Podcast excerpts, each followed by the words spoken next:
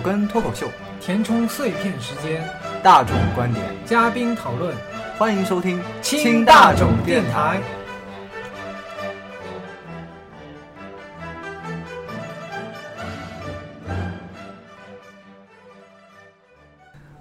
Hello，大家好，我是乐乐宝，很高兴又和大家见面了。Hello，大家好，我是老张。那么今天是我们第三期的清大种电台，第三期，第三期。那么本期我们来聊聊什么话题呢？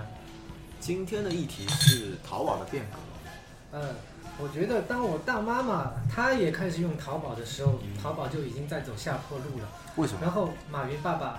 他就为什么？为什么你大妈妈开始用淘宝，不是更好吗？用户群不是拓展了吗？怎么会变成他，呃，开始走下坡路了？因为本来网购这件事就是嗯年轻人的行为，嗯然后都我们的老一辈他们也接受淘宝，就开始用的时候，相当于全民淘宝了。嗯然后因为我们觉得互联网事情的发展有一个高峰期嘛，它到了嗯顶峰之后就是往下走了。嗯然后马云爸爸在想一些变革的行动，比方说开夜市啊，做一些社交化的行动。然后支付宝它就新版本就抄微信，跟微信很像，有嗯聊天的功能啊，发红包的功能啊。嗯，首先我是我是这样觉得，首先是我看法跟你不一样。嗯首先是我觉得，呃，用户群啊拓展肯定是没有问题的。至于抄那个微信的这个这个东西呢，我是觉得首先是应该是这样的一个情况，就是，呃，因为首先有有看过一个分析啦，就是微信跟支付宝的使用的一个时间，就是你微信占据手机 app 里面使用时间基本上是最高的。但是你支付宝的话，在没有支付场景的时候，可能人在用它的时候呀，可能时间都是比较少。所以说，马云啊意识到这个可能是个不好的现象，因为因为微信中也能植入不少东西嘛，对对吧？你这微信也在做像通支付，啊，对，像通过红包来打开支付端口，对，对吧？微信然后也可以在便利店买东西，对可以充话费，对，就跟然后支付宝它推出社交圈也有一个嗯朋友圈这么一个功能，嗯。跟微信很像。就是就是用户粘性的关系吧，因为你这个东西用户粘性一旦高，当然价值就会出来。对，当网购这个事情刚出来的时候，我们一直在想它会不会取代实体经济，人们就不用去商店里嗯去采购商品，直接在网上买就行了。但是，就就实体商店就沦为试衣间了，对吧？对对对，一段时间发展下来，我们觉得嗯。有些东西比网上便宜的还是有的。那我首先是觉得这个肯定是个不正，就是呃不健康的一个一个一个一个样子。就可能你像国外的，像做得好的，比方说你像 Zara 啊，像 H&M 啊，他们这些，他们其实还是以实体为销售的大头。可能网网上确实有很多便利的地方有。些像这些厂啊商，他会专门推一个商品，它叫网上专用版，然后你这个东西商品只能在网上买，而实体店里不卖这个东西，它就嗯区别开来了。啊，对，嗯，就像就像有些，呃，像拿宠物小精灵来举例子吧，比方说，应该现在应该管那个叫宝可梦，嗯，就可能它会发两个版本，就像就类似于你实体是有一个特殊的版本，然后网上有特殊的版本。嗯是，中国呢为什么会出现网上会红于实体，就是因为它的知识产权啊保护的有问题。嗯对对对，就你可能你网上线下你也买，你你也能买到这个衣服，但是你可能自己开一个小店，你也能去贩卖这些东西。但是我觉得这个还是啊，呃，就会如果你牵扯到个人或者是就是不是很正规的一个一个模式的话，再弄的话，肯定是会出现以价格挤兑啊这种这种。为导向的。但是那个银泰，他马云也持有一定的股份，他曾经想持有很多吧，应该最大的股份应该就、啊就是那个。他想把银泰做成一个试衣间，你可以在商场里试衣服，然后试完就在网上买。我觉得实体经济肯定是不可取代的。对，因为我也刚好是在商场做的嘛，我也能看到一些，比方说实体店的一些弊端。比方说啊，呃，其实也不是说网上经济有多么的优势，其实很多东西是因为实体经济有弊端。就比方说你拿服务员来说吧，呃，像我们商场也算宁波比较高档的一个商场了，但是你看里面的服务员啊，是，他可能今天去买，今天是卖内衣的，啊、内衣内裤的，那明天可能这边店铺关了，然后就跑去卖鞋子了。嗯那啊，所以有个轮轮哎岗一点。对，所以就是很不专业，就是你没法给顾客提供啊一些很专业的导向的一些东西。所以说，而且而且网上的话，淘宝的详情页也是越来越的详细了，因为人会静下来去看对对对，我一些东西。曾经把淘宝当做第三个搜索引擎来用，因为我们国内网络的限制，有些东西谷歌上搜不到，嗯。淘宝上一搜啊，这个东西它介绍的很详啊，细，对，我就比方说像使用方法啊对对对，但是你走到实体店，你可能那些不专业的店员啊，可能也没法给你提供这些东西，他们可能只会就是以销售为导向，跟你讲这个东西，哎，你穿的很好啊，你穿的很漂漂亮啊，什么。但是具体上哪一点漂亮，哪一点搭，就是我觉得是就很有问题，因为对还还是不过话说回来，嗯淘宝上很多客服也是外包的，他也会出现很多不专业的事情。嗯比方说，我们前段时间在网易新闻上看到的，呃，他测试了几个手机厂商，嗯他问他你们手机多好，能不能玩《神秘海域四》？那很多客服都说行啊，我们手机性能多高啊，骁龙的什么游戏不能玩？但是还能玩什么 GTA 五啊对我们有嗯玩家肯定都知道，《神秘海域四》只在 PS 四上独占的，手机上是玩不了的，嗯这个就有点啼笑皆非了。是的，确实啊，这个首先是我觉得啊这个一点都是一样的，都是可能是客服人员不专业，但是好就好在他做详情页啊，毕竟是有分工的。就比方说美工负责一块，但是也有具体专业的人来负责文案这一块，比方说使用方法啊，或者是一些使用售后的方面的一些建议啊。啊但是你在实体店给就是销售的过程中，可能就没有这么多时间给你灌输这些东西，因为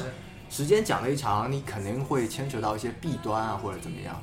嗯，所以说会可能会导致销售就是跑单啊这种这种情况，然后有。些小东西呢，还是适合去实体店买。为什么呢？因为我买个小零件，它只要五块钱，但是运费要十块，我就接受不了。对。还有一些像比方说很好的体验的一些店，比方说像你像木屐的产品，你到网上买，跟你跑到实体店去买，其实我觉得是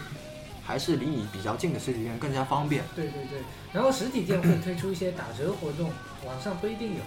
而且木屐，我不知道你有没有下过那个 APP 啊？就它有一个有个签到的一个东西，然后签到多少天，然后给你一些奖励啊什么。我觉得这个还比较有意思，就类似于那个最近比较火的那个呃宝可梦 Go，嘛你嗯跑到一个地方，然后给你一些相应的奖励啊或者之类的。嗯，对。所以我们的观点肯定是，就是实呃网店是肯定是不会取代实体经济，那是肯定的事情，对吧？对对对，还有一个因素就是价格关系，人们一般觉得在网上买东西肯定比实体店便宜，但是我亲身体验下来，有很多东西还是实体店便宜。比方说，我们我买了个水龙头，前段时间嗯它是价格也不贵，四十六块钱，但是我我爸爸去这个五金商店看了，他只要四十三块钱，你确定牌子是一样的吗？对，一模一样的东西，嗯它有一个运费加进去，很多商品我是包邮的，但是包邮的这个邮费其实还是你消费者出的。对啊，羊羊毛出在羊身上嘛，对吧对对肯定是还是你你买单的嘛。觉得就是退换货，其实也是网上比较比较有优势。呃，这是相对的吧？有些东西像我水龙头坏了，我去楼下五金商店换一下，五分钟的事情。淘宝上你一来一去寄过来寄过去，又要两笔邮费，然后又时间上消耗了。我水龙头是直接要用的，这个可能也是种类关系吧。像我在商场里面，我在商场里面做，像你像淘宝，比方说买一件 Tommy 的衣服，你可能在天猫上，你如果有问题你就直接退了。但是我们最近也有也有一个案例，就死活不给退。其实我是觉得这种顾客已经闹得比较厉害了，其实还是还是可以退的，对吧？确实。那后来怎么解决的呢？后来就是就是不给顾客退啊，顾因为比较麻烦，真的是啊你实体店的话，就是你如果一件衣，事情是这样的，就是你一件衣服他买去之后发现褪色了，但褪色这个东西呢也讲不清楚，需要去检测。啊，对但是检测的话它使用的时候自己穿的时候染上颜色了。检测的话，你拿到检测地方，它是让你提供一件全新的衣服去去检测的，并不是说你这件穿过的衣服。费可能也很贵。对，而且你检测出来有问题还好，那没问题的话，你等于说你自己承担了这个我在。看电视的时候，经常社会新闻经常对啊有这些事情。对，那肯定是因为你这件衣服啦，首先是你自己去穿的话，不排除你自己在洗涤方面，或者是你穿的方面有一些不当的地方。嗯对对对比方说你洗有些不能机洗的，你拿去机洗了，那肯定是会出现缩水啊，或者是掉毛啊这种情况。但你手那它肯定是服务，也也就我刚刚提到的，也就弊端嘛，就服务生可能没跟你讲这个这个不能机洗啊这种情况。确实，在退换货上，但是，呃，有些我在第二百货商店买了一条牛仔裤，嗯，没拆，标签也没剪，那退退是很方便的。呃，这个我了解到，其实也是跟有些牌子啊也有关系。像比方说，你像一些快消品牌子，对，比方说你像 Zara、H&M 啊这种，你可能退换货都比较方便。对对对，除了那些内衣内裤可能是对不能退的，但是有些牌子可能你是跟商场联营的这种，可能你退起来的话就会比较麻烦。还是有种你实体店去买，还是有种店大欺客，反正我是这么的感觉。哦有听说京东退换货很方便。啊，对我一个朋友也是嘛，他买了一个贼船的一个一个键盘嘛，他他是已经退过两次了，但是如果你是你是在我们这边的电脑城，你去买了一块，呃，估计要被老板打了。也不是说可能你就比较麻烦了，还要跟他那边是吧预约啊，怎么对对比较比较烦。京东这点确实做得很好。对，我觉得京东这个模式是感觉是比淘宝更好一点，我自己个人感觉啊，而且它是一个，它提倡的是一个就自助消费嘛，就你不需要跟客服沟通很多，你可能还不清楚客那个京东有客服吧？我想很多人都不清楚好像，是机器人吧？不是不是，是真正的客服，嗯，那个叫是应该是近两年才出来，叫叫东东，嗯，但是很很少有人有人知道那个京东有那个客服，所以说我是觉得它首先它入驻的都是要门槛还是比较高的，不像淘宝你可能自己的私人店你去匀一些货来你就直接能卖。它这个首先是有个入驻条件，再来就是上面的详情页啊，相相对来说比淘宝啊更更专业一点，因为毕竟是是厂商啊或者是经销商啊这些。是。然后我们话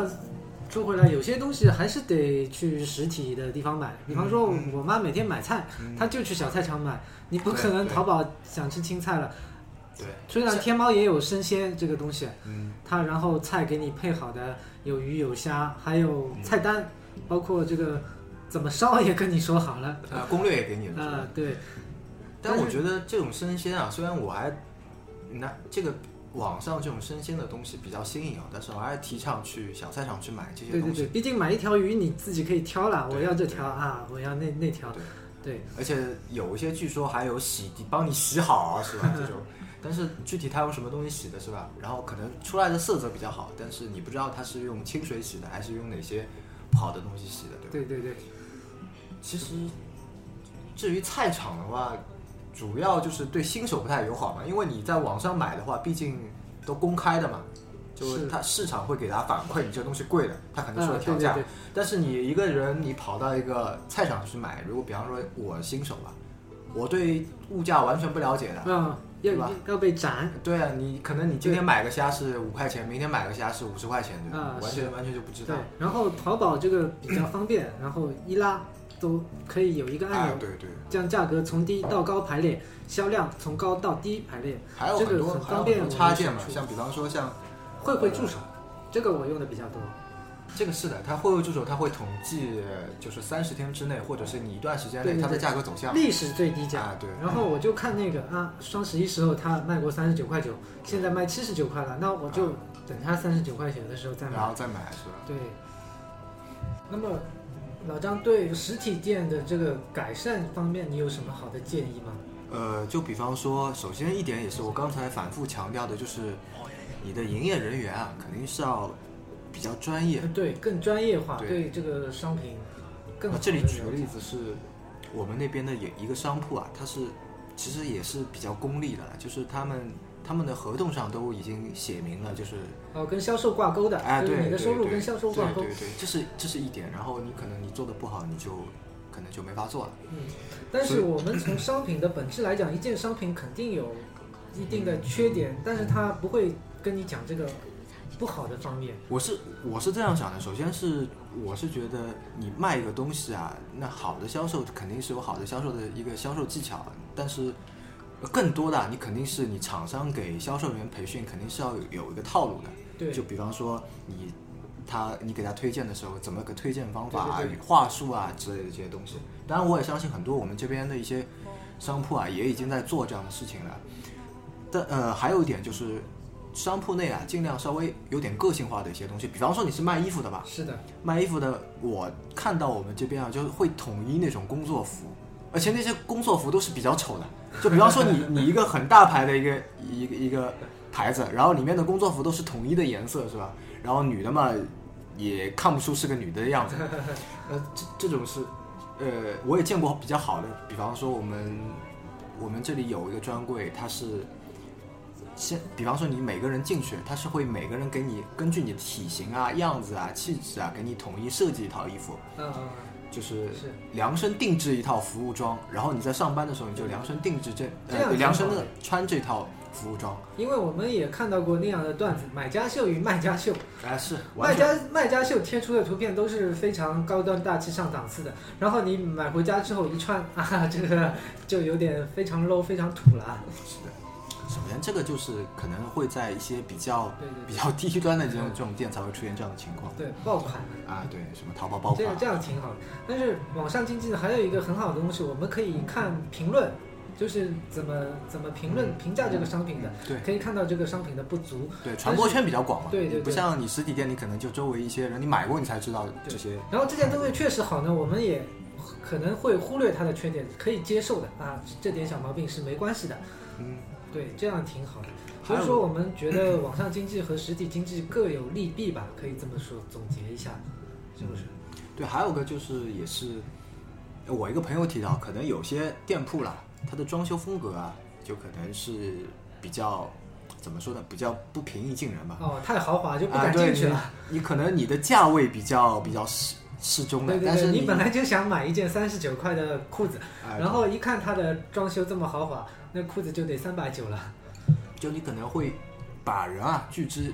就拒之千里之外的那种感觉。就是很多的，比方说你的定位啊，比方说你是定在工薪阶层的，你可以把装修嗯这些、这些东西啊，尽量的，你找个团队嘛，你设计一下嘛，对吧？嗯，是毕竟出来做生意嘛，对吧？是的。那么本期节目我们就到这里结束了，谢谢大家的收听，拜拜。再见。